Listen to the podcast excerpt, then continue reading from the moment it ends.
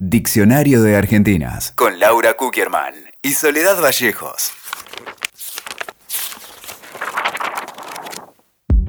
Diccionario de Argentinas. Hoy, Amalia Lacroce de Fortabat. Amalita. Chica de sociedad, millonaria, viuda, empresaria, coleccionista de arte, casi política, dueña de un equipo de fútbol, diva. Bueno, Ok.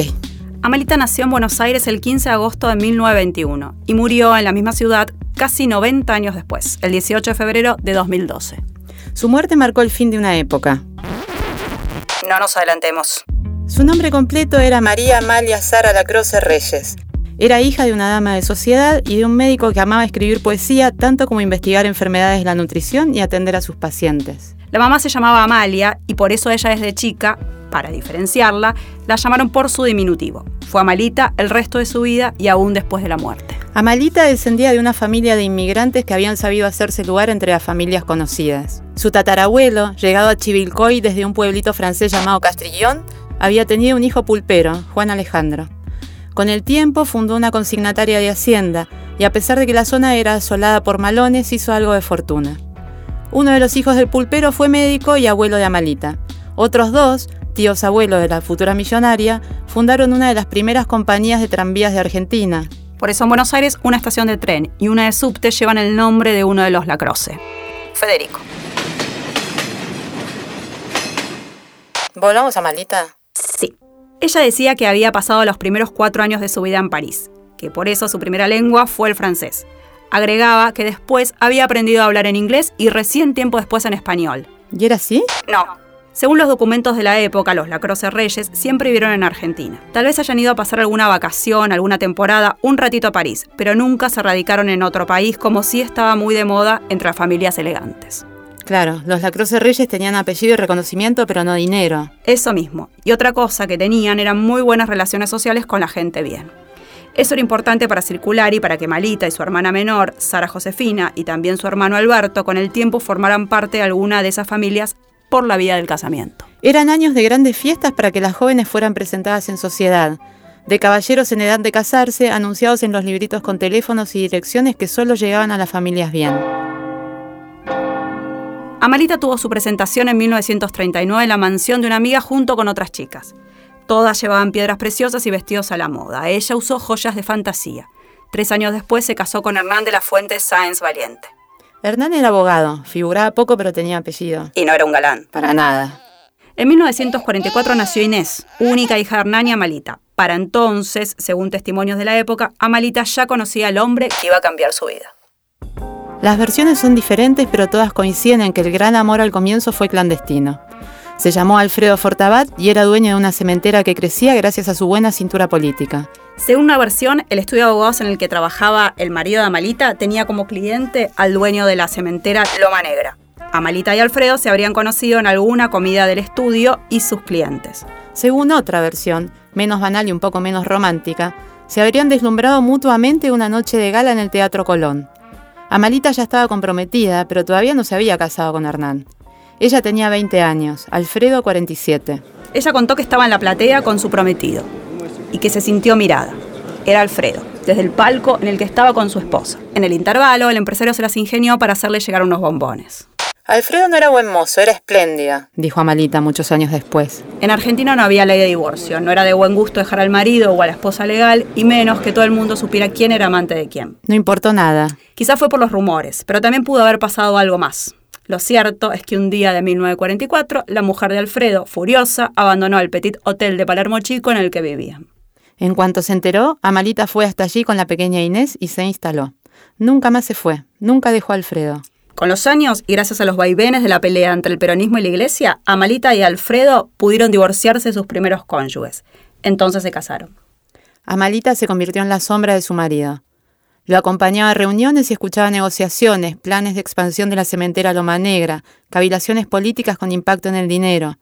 El Estado estaba embarcado en planes de construcción de obra pública permanente y Fortabat tenía el cemento necesario. Ella se dejaba ver pero no escuchar, salvo en las recepciones en la estancia o la barría, cerca de la planta cementera o en la mansión de Palermo Chico. Era una señora de sociedad y sabía cumplir su papel. En enero de 1976 todo cambió. Alfredo sufrió una ACV y murió horas después. Tenía 81 años. Con esa muerte nació una malita nueva. Un nacimiento rodeado de rumores. Muchos. Se dijo que Alfredo había dejado un testamento que nunca se encontró. ¿Qué se supone que decía ese testamento? Misterio. Si existió, a la justicia no llegó. Algunos sospecharon de Amalita, pero lo más probable es que desconfiaran de ella solo porque había hecho algo que nadie esperaba. En lugar de ser una viuda frágil dedicada a llorar en su mansión, Amalita decidió hacerse cargo de la empresa. Horas después de enterrar a su marido, presidió por primera vez una reunión en Loma Negra. Empezaban a llamarla la reina del cemento. Nacía una estrella. Le alcanzaron 6 minutos y 4 segundos y 6 millones de dólares para entrar por la puerta grande en la Nueva York dorada de los 80. Nunca nadie había pagado tanto por un cuadro y hasta entonces nunca un remate de arte se había convertido en una vidriera para ricos, en lugar de mantener la discreción tradicional del trato con marchands. El mundo cambiaba y Amarita estaba allí para ser parte de lo nuevo. Por eso, ese mediodía, cuando en Sotheby salió a remate una obra bellísima y de gran formato de Joseph Mallor William Turner, el enviado de Amalita empezó a ofrecer números fuertes. Estaba habilitado a subir hasta donde quisiera. Los otros interesados en el cuadro lo comprendieron en pocos minutos. Y entonces, al pasar la barrera de los 6 millones, el enviado de Amalita ya no tenía competidores. El Turner era suyo. La compra fue tapa del New York Times. Amalita jugaba de local en el corazón del mundo financiero y cultural del momento. Hoy ese cuadro, Julieta y su niñera, está colgado en el edificio de Puerto Madero que alberga el resto de la colección Fortabat. El mismo lugar en que está uno de los retratos de Amalita que hizo Andy Warhol, de quien se hizo un poco amiga. Claro, Warhol hasta la menciona en su biografía. Cuenta que él y Amalita iban a la misma dermatóloga a inyectarse colágeno y que alguna vez comieron juntos en un restaurante de Manhattan que hoy, claro, ya no existe. Él escribió. Ella me dijo que estaba metida en un negocio de hormigón en Estados Unidos y le dije que eso significaba que debía ser de la mafia. Ella se rió y me dijo que yo era encantador. Pasado luto por Alfredo, Amalita resplandecía como nunca. Estaba más rubia, más jovial, más salidora, decididamente famosa y hasta interesada por la política. Nunca volvió a casarse, pero siempre daba a entender que el interés romántico era algo que no faltaba en su vida. Durante algunos años fue muy cercana de un coronel retirado, interesado por la política y con el que se embarcó en su aventura popular más ambiciosa, el relanzamiento del Club de Fútbol Loma Negra. Corría el verano de 1981. Argentina seguía gobernada por la dictadura y en el mundo regía la Guerra Fría. En Loma Negra, los obreros de la cementera mantenían sus tradiciones, pero estaban empecinados en cambiar una. Querían que su club, en el que jugaban ellos mismos y algunos vecinos de la barría, llegara a las ligas mayores. Querían pegar un salto, jugar con clubes grandes, medirse contra jugadores profesionales. Pero para eso necesitaban dinero. Se lo pidieron a Malita sin sospechar el vuelco que iba a significar que ella dijera que sí, con una condición. Tienen que ganar o ganar. Contrataron jugadores profesionales, alguno inclusive ex integrante de la selección nacional. Llamaron a un técnico de los clubes grandes, a un preparador. Tenían tantos fondos disponibles que sus contratos alteraron el mercado de pases del fútbol grande argentino, que hasta entonces era muchísimo más modesto. Fue tal como Amalita les hizo prometer. Jugaban y ganaban. Loma Negra era la sensación de fútbol argentino. Y esperamos ganar el domingo porque ganamos cuando fuimos visitantes con talleres, así que pienso que siendo locales también se dará lo mismo. Es bastante insólito, aunque muy afín a las costumbres de los argentinos, que una mujer como Amalita, según se la conoce comúnmente, diga, ganamos, vamos a tratar de ganar. Em, este equipo, a mí siempre me gustó mucho el fútbol, mucho. Y cuando este equipo pertenecía a Loma Negra y había llegado varios años a llegar a clasificarse, por lo menos para el regional. Y cuando este año, como ya les conté, me hablaron de comprar algunos jugadores, los compramos y me fue entusiasmando y ellos hicieron que me entusiasmase, porque realmente cada uno de ellos, tomados individualmente, son seres simpáticos, nobles, eh, serios, eh, que tienen una vida familiar eh, muy, muy, muy, muy bien organizada, muy cariñosos, viven siempre, están con sus chiquitos cerca, los solteros no, pero eh, realmente son, cuando yo los veo salir, los llamo mis chicos. Meses después pasó lo impensable. La selección de la Unión Soviética llegaba al país para jugar un amistoso con la selección argentina. El partido estaba programado para el 14 de abril de 1982. Los soviéticos formaron un equipo duro y de estrellas. Llevaban tres años sin perder un solo partido. Iban a enfrentar al equipo argentino en plena efervescencia nacionalista. a solo 12 días del desembarco en las Malvinas. Entonces Amalita tuvo una idea y le bastaron 30 mil dólares para hacerla realidad. Convenció a la selección soviética de hacerse una escapada hasta Olavarría. Sería el desafío perfecto para el equipo de Loma Negra. Olavarría se convirtió entonces en una ciudad tomada. Los hoteles no daban abasto, tampoco los restaurantes y mucho menos las calles. La selección soviética llegaba a Olavarría tres días después del partido en el que había empatado con la selección argentina en el Estadio Monumental. Fue el sábado 17 de abril de 1982. La Unión Soviética jugaba con suplentes. Para que los titulares descansaran tras el partido con Argentina, Loba Negra jugaba con titulares y convicción. Querían ganar. En el primer tiempo, Mario Usillos metió un gol. Usillos, Chanab, gol. Amalita saltaba en la tribuna. Los soviéticos no lograban empatar y mucho menos ganar. Así de férrea era la defensa de Loma Negra. Por eso, en el entretiempo, un representante de la delegación extranjera fue al vestuario de los locales a pedirles que aflojaran la intensidad. Es un amistoso, les recordó. Lo putearon. El partido siguió. Ganó Loma Negra y Olavarría estalló. Partido, vean ustedes los papelitos en el aire. Ganó Loma Negra. Amalita pasó a saludar por el vestuario, pero no se quedó a los festejos porque la reclamaba Buenos Aires. La guerra de Malvinas surgía. En pocos meses más, ella iba a asistir a los soldados heridos. Durante la dictadura había optado por mostrarse como empresaria y no involucrarse en temas delicados, ni siquiera cuando uno de los obreros de su fábrica, Carlos Moreno, fue secuestrado y desaparecido.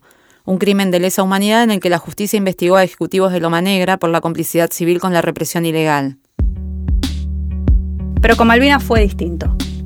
Se dedicó tanto a los soldados heridos que terminó como madrina de uno de ellos, a quien siguió tratando hasta poco antes de morir.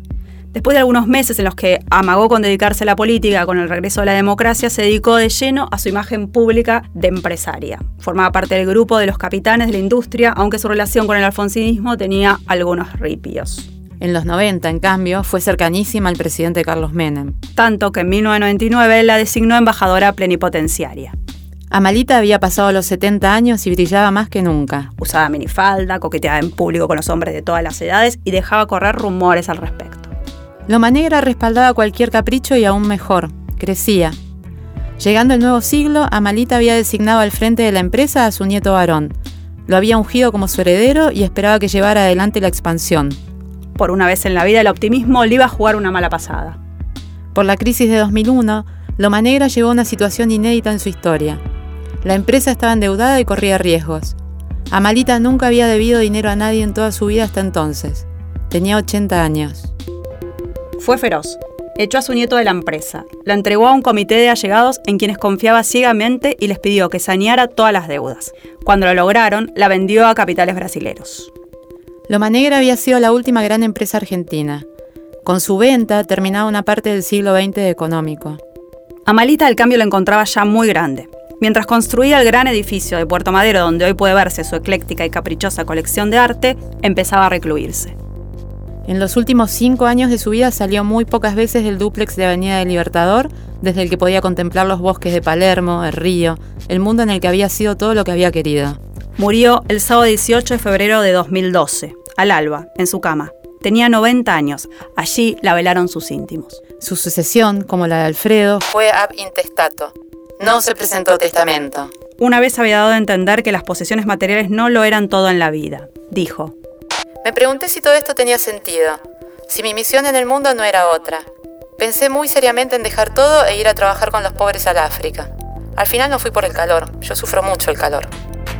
And now The time has come for all to say goodbye. And now, my dear friend, who's filming me now, who's having joke a night, just a night, night in the ear. I had my way, my way. Oh, for all of us who's filming me now, now, who's having joke a night, just a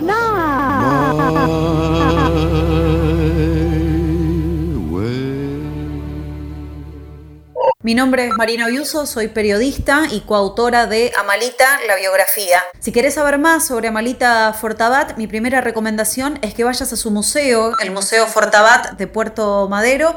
Vas a encontrar piezas icónicas de su colección el famoso Turner, el retrato que le hizo Andy Warhol, pero lo más interesante es que vas a encontrar el capricho de Amalita Fortabat, es una colección eh, pensada por ella eh, y que se mueve estrictamente en función de las piezas que a ella le gustaban, lo que ella quiso tener, incluso quiso que la colección fuera siempre igual que no se modificara nunca, algo que, por suerte no, no, se ha respetado y se agregaron algunas exposiciones eh, itinerantes. Después se puede recorrer otro museo, que es un museo muy particular, es el Museo Hogar de Loma Negra, y está en Loma Negra, en Olavarría. No está dedicado a Malita Fortabat, sino a lo que ha sido la vida eh, de la Villa Alfredo Fortabat, pero esa vida es eh, imposible de separar de la historia de la fábrica y de la historia de, Amalita Fortabat. Eh, es muy interesante ver cómo vivían los, los obreros de, Loma Negra durante los distintos periodos históricos, incluso remontándose en el tiempo al momento de la creación de la fábrica, los que construyeron e hicieron grande esa fábrica. Em, y otro lugar donde se puede encontrar a, Malita, curiosamente, es la revista Gente, el archivo, no solo el archivo de las, de las revistas más viejas, de la revista El Hogar o de los sociales de la Nación. En, revista Gente está la, primera entrevista que ella da como viuda. Eh, era la, la, revista que más había entrevistado a su marido, Alfredo Fortabat, y es donde ella va haciendo su transformación de viuda a mujer de negocios, a personaje de la política, a ícono de, la noche porteña directamente. Ahí en esa revista se puede ir trazando toda la transformación de Amalita Fortabat. Escuchaste Diccionario de Argentinas con Laura Kukierman y Soledad Vallejos. WeToker. Sumamos las partes.